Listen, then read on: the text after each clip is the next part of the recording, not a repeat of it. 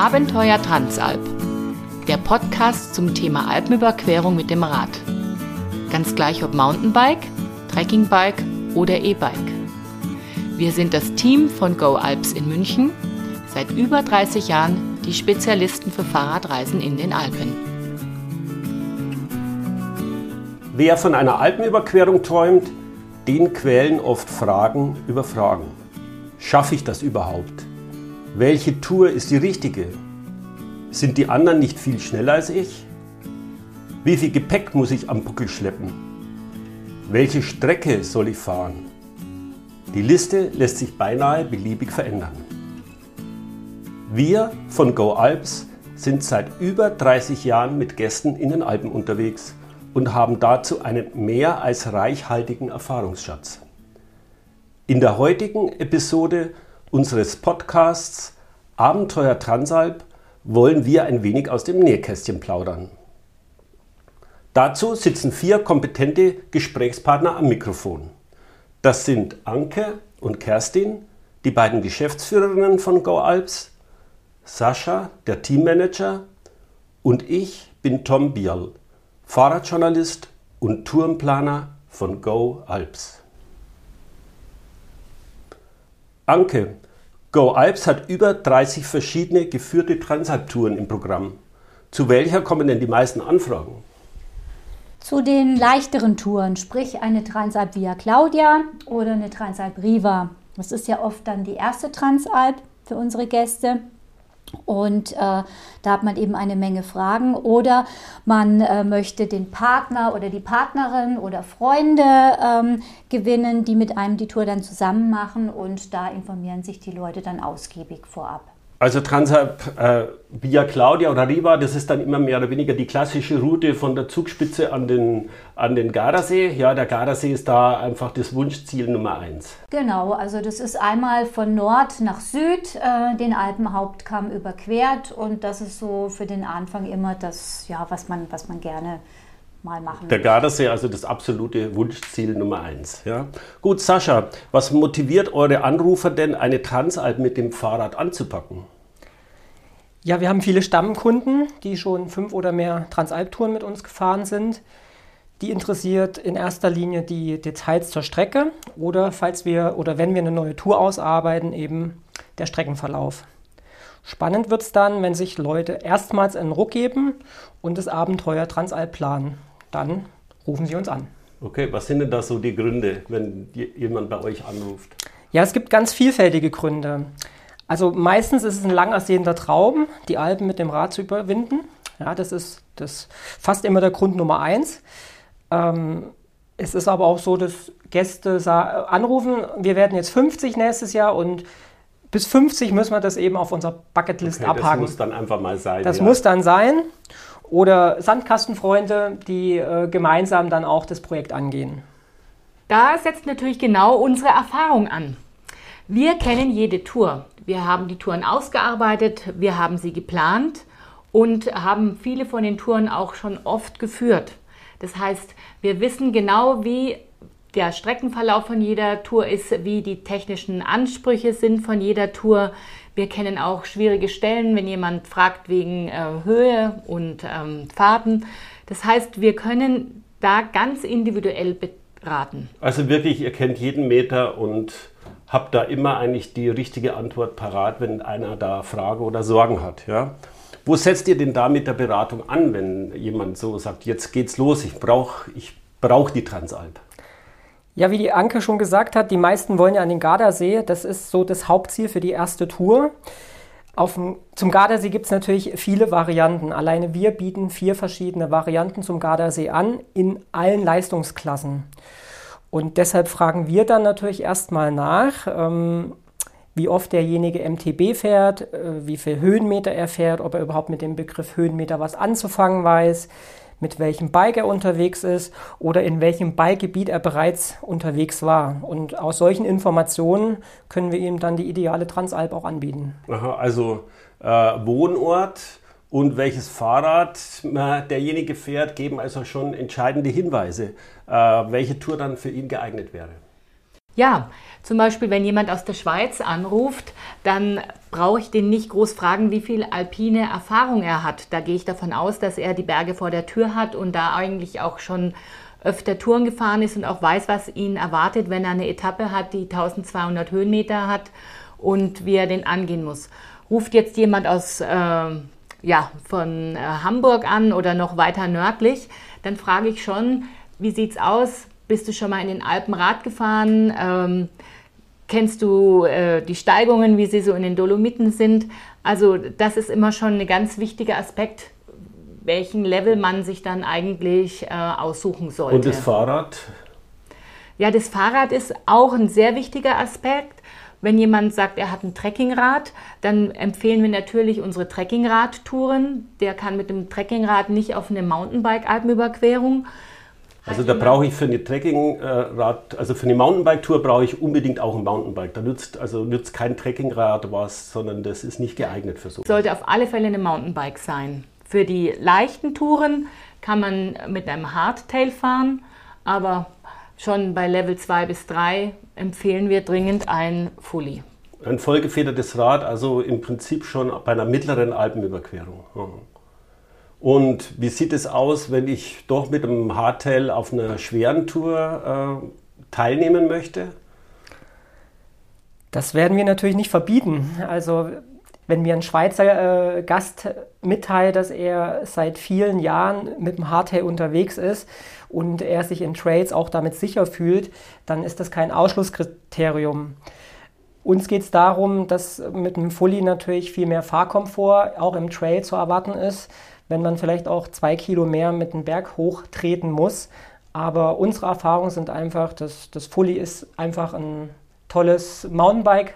Ja, und ich kann da auch einhaken. Ähm, ich fahre auch die leichteren Touren lieber mit einem Fully, weil ich bin eher ein vorsichtiger Fahrer und habe dadurch viel, eine viel höhere Sicherheit. Also gut, Fully bringt einfach mehr Fahrsicherheit, selbst auf den nicht so schwierigen Touren und einfach schlichtweg mehr Spaß. Ja.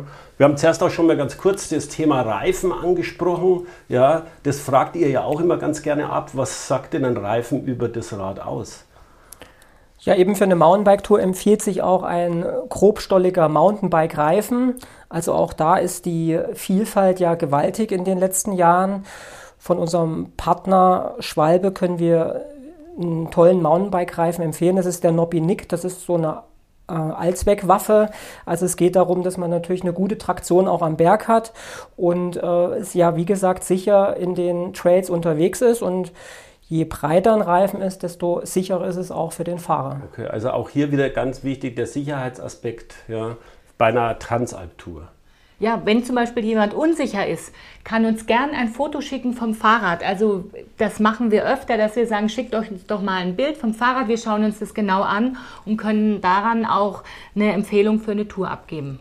Eben oft ist es ja so, man hat eigentlich ein gutes Fahrrad, ja, was auch so für äh, die Ebene gut gerüstet ist, aber für die Berge braucht es halt dann doch ein bisschen einen breiteren Reifen und den kann man ja schnell umrüsten, dann diesen auf ein bisschen breiteres Format und äh, schon ist das Fahrrad. Also eine gute Investition, einfach in einen neuen grobstolligen Reifen zu investieren, ja, bevor man auf eine Transalp geht. Guter Tipp, ja.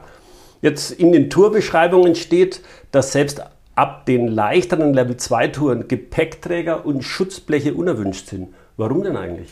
Ja, diesbezüglich haben wir schon einiges erlebt. Ähm, wir versuchen ja möglichst auch auf den leichteren Touren und Routen äh, auf einsamen Sträßchen oder Schotterwegen zu fahren und da ruckelt die Gepäcktasche ganz schnell vom Gepäckträger, wenn sie nicht absolut festsitzt.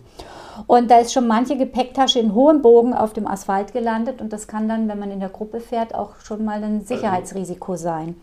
Und bei Schutzblechen, die fangen ganz schnell an zu klappern und dann ist man die ganze Zeit beschäftigt damit, die irgendwie wieder festzuziehen. Also da habt ihr durchweg schlechte Erfahrungen gemacht und ratet dringend davon ab. Okay, also keine Gepäckträger und Schutzbleche am Transalperrad. Ja, okay, wieder was gelernt. Die Transalp-Touren dauern in der Regel ja eine Woche. Wie muss ich mir denn da den Ablauf vorstellen?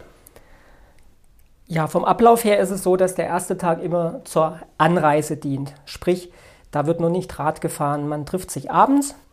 Der Guide begrüßt die Gruppe, man lernt sich gemeinsam kennen, es gibt ein gemeinsames Abendessen Und am nächsten Morgen nach dem Frühstück und dem Bike-Check geht es dann auf die erste Tagesetappe. Es gibt die ein oder andere Cappuccino-Pause natürlich auch. Ähm, eine Mittagspause ist obligatorisch. Und so schafft man dann in sechs Bike-Tagen die Alpen zu durchqueren. Am Ankunftstag gibt es dann noch ein tolles Abschlussessen und am nächsten Morgen fährt euch der Reisbus zurück zum Stadthotel. Mhm, ja, und da kommen natürlich auch immer sehr viele Fragen zur Gruppe, habe ich zuerst gehört, ja, dass die Leute doch interessiert sind, wer fährt da mit oder wie viele oder was, was ist da angesagt? Ja, es ist immer natürlich die Frage, wie, wie groß so eine Gruppe ist, wie sie sich zusammensetzt, wie alt die Teilnehmer sind, wie viele Frauen sind dabei. Das sind so die und, klassischen Fragen zur genau, Gruppe. Genau, und was antwortet ihr da? Ja, also dass wir maximal mit 15 Teilnehmern auf so eine Tour gehen. Ähm, von der Altersstruktur gibt es eigentlich keine Altersbeschränkung. Mein jüngster Gast war eine 14-jährige Schülerin, die mit ihrem Vater unterwegs war. Und ja, von der Zusammensetzung sind es eigentlich ganz viele Paare und auch Alleinreisende.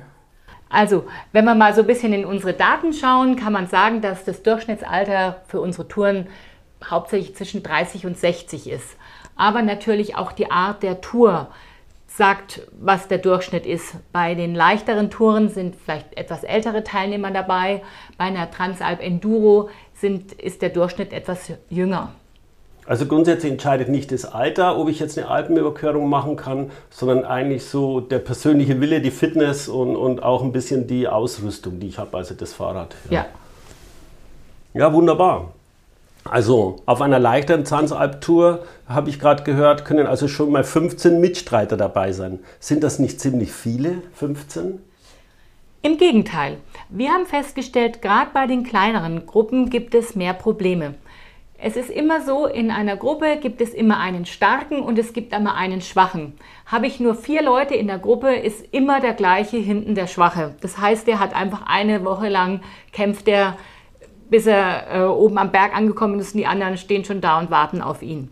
Habe ich eine Gruppe von 15, entstehen innerhalb dieser Gruppe drei Gruppen. Es gibt die Gruppe, die etwas schneller vorne fährt, es gibt ein Mittelfeld und es gibt immer hinten eine kleine Gruppe, die sich zusammentut. Also keiner ist so unter Stress und ist so unter Anspannung, sondern er findet immer jemand, der mit ihm im gleichen Tempo und in der gleichen Pace fährt. Also je kleiner die Gruppe, umso schneller wird auch oft gefahren, umso mehr ist das Risiko da, dass man sich doch verausgabt oder vielleicht der ein oder andere da dann ja. nicht mehr so mitkommt und eigentlich eher leidet. Ja.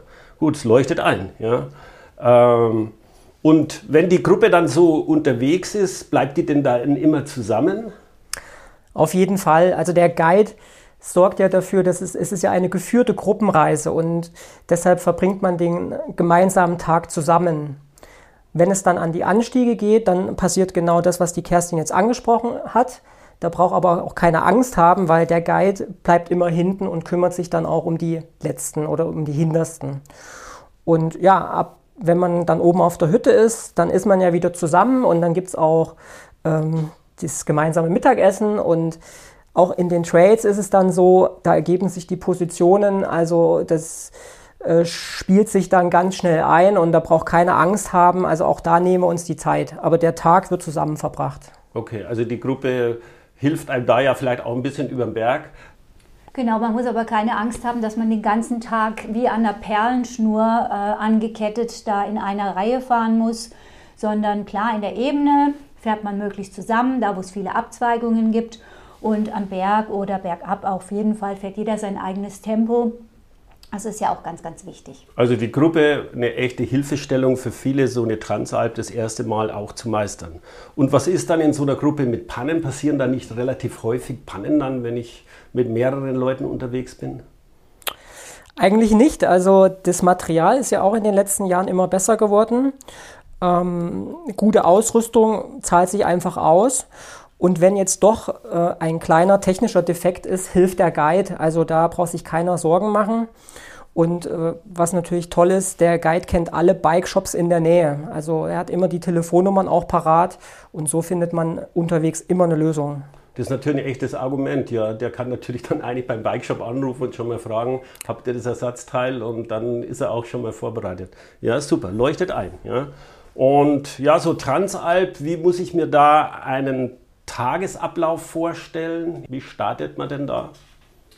Also ich kann mal so ein bisschen den Tagesablauf von einer leichten Tour äh, darstellen, wobei der sich gar nicht groß äh, von den etwas schwereren Touren unterscheidet, denn in den Bergen sollte man immer zeitig unterwegs sein. Das ist also die oberste Regel. Also wir fahren direkt nach dem Frühstück so gegen 8.30 Uhr, spätestens 9 Uhr los. Ja, also das ist immer gesetzt, also ausschlafen. Also früher Start früher ist obligatorisch, Start, ja. Total wichtig, ja. Und äh, ja, dann machen wir morgens, äh, vormittags dann gerne auch mal, wo es gibt, einen kurzen Kaffeestopp, Cappuccino-Stopp, da kennen wir sehr, sehr viele schöne Ecken. Und äh, das ist so das erste Ziel, auf das wir hinarbeiten. Und dann mittags immer eine Mittagspause. Das ist auch so oft eine gute Stunde. Äh, das braucht man auch. Und äh, da haben wir uns auch sehr viel äh, Mühe gemacht, schöne Einkehrmöglichkeiten zu finden. Oftmals bestellen wir sogar was vorab, weil speziell für uns gekocht wird. Also die haben sonst gar nicht auf und das müssen wir dann am ja. Abend vorher schon bestellen. Sind aber ganz, ganz fantastische Sachen dann dabei.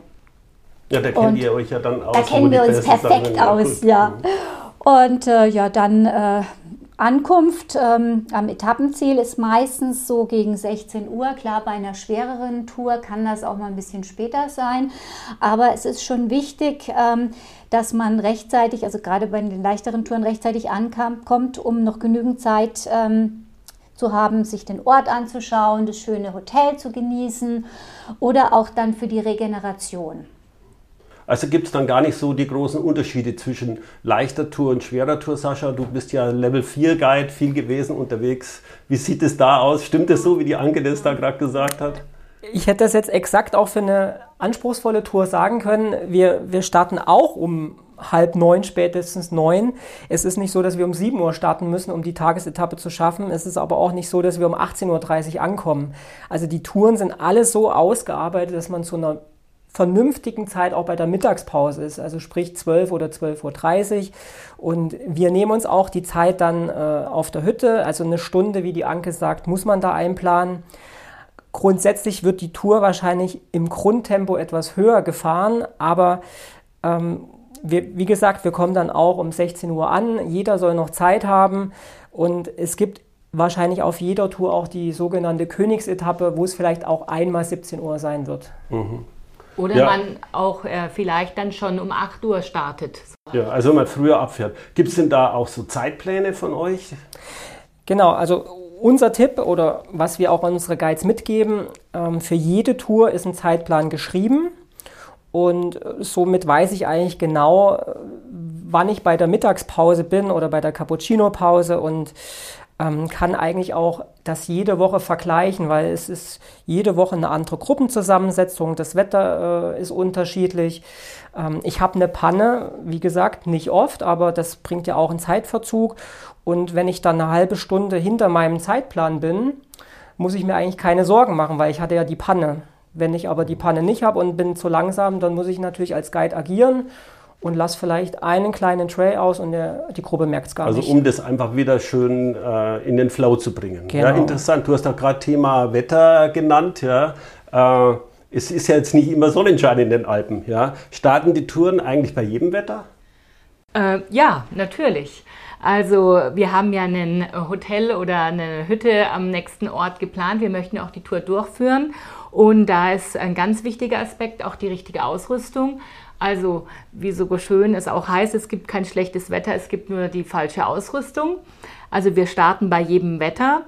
Aber wir passen die Touren natürlich auch an. Also wenn es wirklich ganz dramatisch ist, gehen, lassen wir vielleicht einen Berg aus und entscheiden, dass wir die Tour verkürzen, dass wir dann schon mal ein bisschen früher am Zielort sind und die nassen Klamotten ausziehen können. Also die Touren können dann auch eventuell ein bisschen ab. Also ein bisschen Regen darf den Alpenüberquerer nicht, äh, nicht schrecken. Äh, manchmal bringt aber der Wetterbericht ja die ganze Woche Regen. Ist es dann, wie ist es dann? Also, dass es eine ganze Woche regnet, ist eigentlich unwahrscheinlich, weil wir ja von Nord nach Süd gehen. Das heißt, haben wir an den Nordalpen schlechtes Wetter, ist es meistens auf der Südseite schön. Also da kann es wirklich passieren, dass man morgens um neun bei strömenden Regen startet und dann auf einmal, wenn man den Reschenpass überquert hat, äh, in den Sonnenschein von Südtirol guckt und am Nachmittag schon ein Eis ist. Also es gibt eine Woche lang schlechtes Wetter in den Alpen gibt es nicht. So habt ihr das eigentlich erfahren. Ist das richtig? Das ist richtig, das haben wir noch nie erlebt. Selbst bei Unwettersituationen war das noch nie der Fall. Also konntet ihr immer starten? Wir konnten immer, immer, starten. Wir hatten einmal ein Erlebnis in Ischgl, wo äh, das halbe Paznauntal äh, weggerissen wurde. Und selbst da, an, in dieser Woche, sind wir bei Sonnenschein am Komasee angekommen. Ja, herrlich, herrlich. Ja. Wunderbar. Also Wetter spielt keine Rolle. Alpenüberquerung, das Erlebnis ist so intensiv offensichtlich, dass man den Regen gar nicht mehr so richtig wahrnimmt. Trotzdem würde mich jetzt noch interessieren, und das glaube ich ist auch eine vielgestellte Frage, wann ist denn eigentlich die beste Reisezeit? Ja, bei dieser Frage sind wir selber immer ratlos. Wir können leider nicht in die Glaskugel schauen und wissen, wann im August welche Woche besonders schön ist. Manche Leute rufen an und sagen, ich handelt mich an den Mondkalender und dann kann derjenige auch einfach dementsprechend buchen, wenn er daran glaubt. Aber die Erfahrung zeigt, wir können es nicht voraussagen. Und es ist so, im Frühjahr hat man vielleicht ein bisschen äh, kühlere Temperaturen, aber dafür eine andere ähm, Landschaft oder besser gesagt andere ähm, blühende Wiesen. Im Sommer kann es heißer sein und im Herbst ist es oft so, dass die Gewitterneigung geringer ist, aber zum Beispiel man tolle Fernblicke hat, auch wenn es schon mal frischer sein kann. Okay, also es gibt nicht die ideale Jahreszeit oder nicht die ideale Woche im Jahr, eine Transalp zu starten. Man kann vielleicht schon sagen, dass wir unser Tourenprogramm in den Zeiten anbieten, in denen es realistisch möglich ist, äh, eine Transalp zu fahren. Okay. Aber Wetterkapriolen, wir können im Juli Schnee auf dem Idjoch haben und im August auf einmal die totale Trockenheit und äh, müssen irgendwie zig Liter Wasser trinken am Tag. Also es gibt nicht den idealen Zeitpunkt, sondern die Zeitspanne vielleicht, in der es möglich ist. Aber auf alle Fälle im Sommer. Jo. Ja, gut. Was ist eigentlich, wenn jemand sich falsch eingeschätzt hat und die Tour nicht schafft? Das kommt eigentlich ganz selten vor. Wir beraten ja sehr ausführlich auch am Telefon und man kann sehr ausführlich auch im Internet die verschiedenen Touren ähm, ausarbeiten oder lesen, besser gesagt. Und wenn es aber wirklich so ist, dass sich einer auf der Tour mal nicht so wohl fühlt oder ähm, vielleicht auch zu schnell angegangen ist, also bei uns gibt es immer die Möglichkeit, dass man natürlich Kontakt mit dem Gepäcktransport aufnimmt und der kann ihn einen Tag dann direkt ins Hotel fahren. Ähm, er setzt dann aus, er erholt sich, fährt dann die nächsten Tage ganz normal weiter. Und was natürlich auch eine Riesenmotivation ist, ist so eine Gruppe, weil die hilft über den Berg. Okay, also Alpenüberquerung, das höre ich raus, nehmen die, die Teilnehmer auch ernst. Also sie bereiten sich gut vor, ja, haben offensichtlich dann die Empfehlung aufgenommen, nicht zu schwer, ja, und ihr habt da auch eine ganze Menge Informationen im Internet, äh, um sich da wirklich ganz genau vorzubereiten und die Tour einschätzen zu können. Ja. ja die Schlacht um die Zimmer liest man immer, Alpen sind in aller Munde, ja. Äh, selbst für Go Alps als langjährigen Transalp-Veranstalter ist es nicht leicht, in der Sommersaison nur für eine Nacht die Zimmer zu bekommen. Kommen dazu eigentlich auch Fragen? Ja, viele wollen natürlich Einzelzimmer. Aber wir verstehen natürlich auch die Hoteliers, für die ist es immer schwierig, wenn genau in einer Woche nur für eine Nacht alle Zimmer gebucht sind und dann nur einzeln belegt sind, da sind die Hoteliers natürlich nicht so äh, begeistert und äh, möchten die Zimmer lieber die ganze Woche mit zwei Personen belegt haben.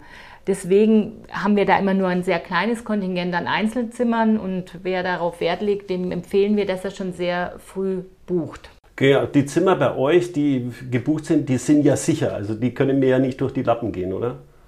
Die sind sicher. Ja, wenn, okay. wenn ich ein Einzelzimmer gebucht habe, ist es sicher. Aber möchte ich auch noch mal was zu unseren Hotels sagen. Wir ähm, haben ja kleinere, oft familiäre Betriebe und es sind keine großen Kongresshotels, wie man sie vielleicht in Deutschland von der Geschäftsreise kennt.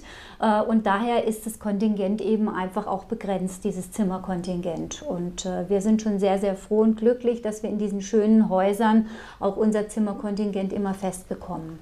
Okay. Wenn man das alles zusammenfasst, spricht ja vieles für eine geführte Transalptour. Was sind denn da für euch die Hauptargumente? Meine Hauptargumente sind ganz klar, der Gast oder der Teilnehmer kann diese Woche komplett abschalten. Also das ist so, dass er nach 300 Höhenmetern quasi alles Berufliche, alles Familiäre ausschaltet. Er befasst sich nur noch mit der Natur und sich selbst. Er muss sich in dieser Woche um nichts kümmern. Alles durch uns ist organisiert. Das sind die Hotels, das sind die Mittagsplätze, das sind die Gepäcktransfers. Aber das Allerwichtigste ist, der Guide kennt die besten und die schönsten Trails und natürlich ja, die ultimativen Fotostops. Die Fotostops sind ja ganz entscheidend ganz heutzutage wichtig. für Instagram und Facebook. Ja. Auf jeden genau. Fall.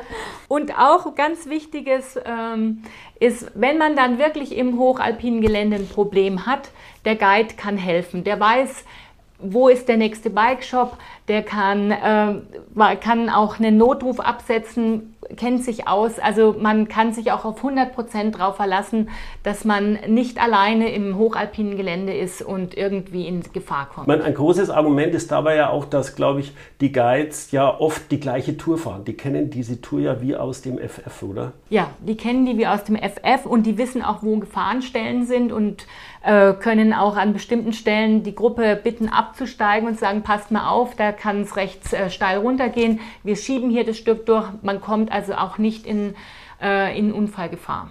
Dafür wird bei uns ja auch jeder Guide auf jede Strecke eingelernt, ganz intensiv eingelernt. Also die werden nicht einfach losgeschickt mit irgendwelchen Daten, sondern die fahren eine komplette Strecke und müssen die komplett dann auch so ähm, eingelernt. Und der weiß zum Beispiel auch genau, wo Wasserstellen sind. Das ist auch ein wichtiger Punkt. Da sagt man einfach eine halbe Stunde vorher, meine Wasserflasche ist langsam leer. Wie sieht es aus? Und dann kann der Guide schon sagen, okay, super, in einer halben Stunde kommen wir an den Brunnen, da gibt es gutes Frischwasser, ihr könnt eure äh, Flaschen wieder füllen. Das gleiche auch mit Mittagspausen. Ja, wir haben zum Beispiel bei der Adria gibt es eine Etappe, da gibt es ganz wenig Gastronomie. Da haben wir extra mit einem kleinen Agriturismo gesprochen und da wird nur für uns speziell gekocht. Die wissen, dass wir kommen und so kann man auch in diese sehr einsame Natur kommen und ist nicht auf sich gestellt. Ich möchte dazu auch noch was sagen. Die Gruppe hilft dir über den Berg. Man trifft auf diesen Gruppenreisen viele nette, gleichgesinnte Leute, mit denen man vielleicht später auch noch Kontakt hat. Viele Gäste melden sich später auch zusammen wieder an, weil sie sagen, ach, in der Gruppe, da bin ich so schön, mit den Leuten bin ich so nett zusammengefahren und wir haben schon Ehen gestiftet. Was, Ehen? Ehen gestiftet, ja. Da haben sich schon Gäste kennengelernt auf der Tour. Und, äh, und, und gibt es auch schon Alpsbaby? Es gibt einige Alpsbabys, ja, glaube genau. ich. Ja. Ah ja, ja gut. Also, immer, wir bekommen dann nette Mails. Das kann alles passieren. Wirklich auf so eine Alpenüberquerung, ja. Wir bekommen also, nette Mails und freuen uns dann immer sehr. Ja, das glaube ich. Ja gut, also alles gewichtige Argumente. Äh, dann bleibt eigentlich nur noch die Frage, was kostet denn der Spaß? Also man kann so eine Tour ab ca. 1165 Euro bei uns buchen. Da ist alles dabei. Also da ist die geführte Tour mit allen Übernachtungen mit Halbpension, sprich reichhaltige Frühstücksbuffets, mehrgängige Abendmenüs, Seilbahnen, falls nötig, ähm, der Gepäcktransfer sowie der Rücktransfer im Reisebus dabei. Also als Zusatzkosten kommen dann nur noch die Mittagessen und die Getränke. Ansonsten also ist alles dabei. Voll, das volle Urlaubspaket. Ja. ja. Das ist doch schön. Dann keine großen Extrakosten. Prima. Ja. Gut, dann haben wir eigentlich das Wichtigste schon ziemlich abgearbeitet. Ja. Abschließend noch 30 Jahre Transalp-Erfahrung. Da habt ihr sicher noch schon ein paar skurrile Anrufe und Fragen gehabt in eurem Büro. Also da erinnere ich mich nur an einen Fall und der war wirklich lustig. Ähm, ein Gast oder ein, ein Mensch, sage ich mal, hat zum Abschluss von seiner Berufskarriere von seinen Kollegen eine Tour geschenkt bekommen und zwar unsere schwerste Alpenüberquerung. Und er rief an und meinte, also er muss ganz ehrlich zu uns sein, er äh, ist eigentlich gar kein so engagierter Mountainbiker. Ähm, er sammelt Eisenbahnen, ob er denn den Gutschein nicht zurück umtauschen kann. Und da haben wir uns gewundert, aber dann haben wir natürlich auch gelacht und haben gedacht, naja, vielleicht hat er sich in seiner Firma immer schon sehr vorgetan als Fahrradfahrer und da haben die Kollegen ihm vielleicht einfach eins auswischen wollen.